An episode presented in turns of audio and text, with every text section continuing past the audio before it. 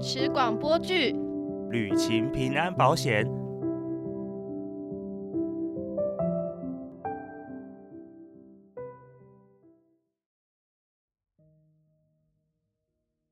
嗯，又醒来了呢，下午三点了。如果能睡一睡死掉就好了。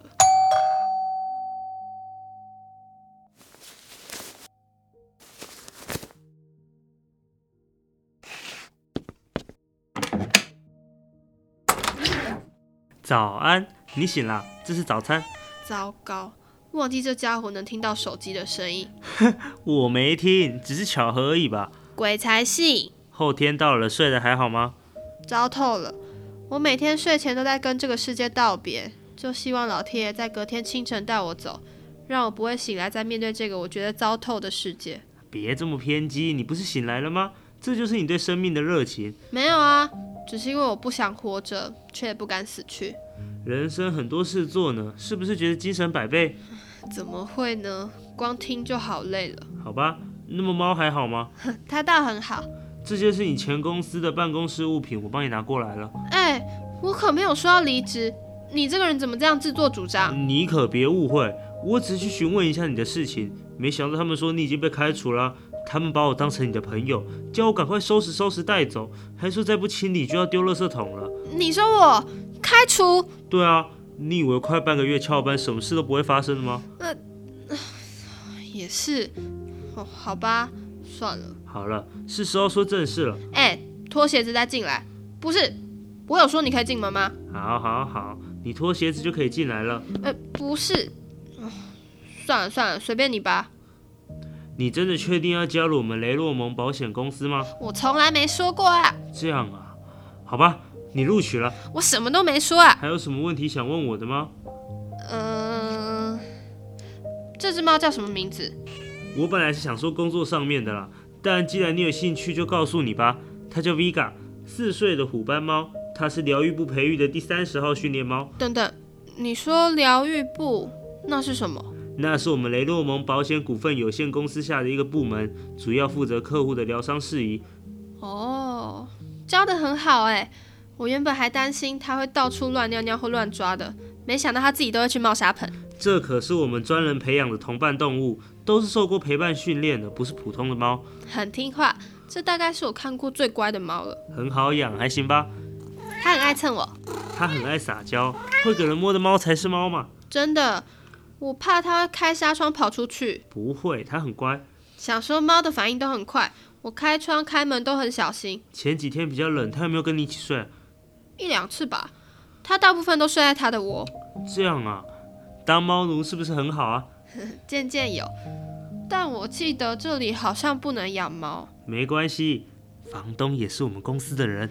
连房东也是吗？你们真是神通广大、啊。哦，对，结块的猫砂铲起来冲马桶就好，岩石有空帮它清一下。然后呢，呃我想想啊，哦，抓眼睛要制止它，罐头没有吃完要冰起来，别让猫直接吃罐头。呃，罐头要倒到碗里才不会割到舌头。你也有养猫吗？没有，我过敏，但我轮过疗愈部实习，所以多少也懂一点。你不是疗愈部的吧？不是啊，是之前带我的主管让我过去看看的。那么，我一直要过去你那里做的也是保险业务，没错吧？是啊，但也要你恢复好了才能来上班。我今天看你已经好很多了。Vega 不愧是雷洛蒙的神猫，屡试不爽。这几天可能因为他的关系吧，害我没办法很专心的难过了。他常常过来蹭我，不然就是跳来跳去，有时候用电脑的时候还会压住我用键盘或滑鼠的手。但好像多了他后，就好像有个伴的感觉。但我可不建议所有失恋的人都去领养一只猫，有些人可是连自己都照顾不好了。如果那些猫又没训练过的很皮，对人对猫都是一种折磨。你说 Vega 是你们公司的神猫？对啊，它是我们评价最好的疗愈猫，我可是用尽手段才到手的，所以这几天就要送回去了，已经有人在排队了。这么快吗？对啊，有个保护的情况很不乐观。我可是用宠物美容的名义才把它骗出来几天给你，希望它没有太累。它现在可是算是在加班呢。原来啊，Vega 真是辛苦了。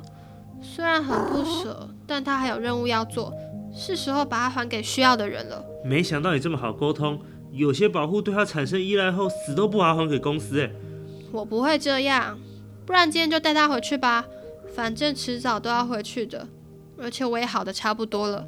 你是一个懂得断舍离的人。不，我很不会，我是个很珍惜的人，也有囤物症，即使坏了、用不到了，我也舍不得丢掉，就连我这个非常不喜欢的世界也姑且留着。Biga 帮了我很多，我虽然对猫还好，但我却非常喜欢它。我不只把它当宠物，也是朋友。我代替他谢谢你。你有空也可以来公司看看他，当然必须是职员，我才能带你到疗愈部的办公室。他每个月会进厂保养一次。 Vega 肯定是有使命才会到人间来的天使吧？他还需要去帮助更多的人，不要耽误他。但我有空会去看看他，这么说你是答应加入我们了吗？就当做去去看猫吧。太好了，不知道 Vega 那时候还会不会记得我？会的。不知道 Vega 离开每个主人的时候会不会难过？嗯，这我倒不知道。它肯定是一只很坚强的猫吧？一次次的融入新的人、新的事物，再一次次的抽离。它有时间难过吗？他的温柔也许就是这样而来啊。我的工作也不会比他更难了。他每次任务结束离开的时候，肯定都很难过、很凄凉。留下的才难过吧，不然也不会这么多保护哭天抢地要他留下啦。我宁可先走，也不要留在原地，这样就像被丢下了，等着被寂寞吞噬。真的吗？我也不知道，Vega，你说呢？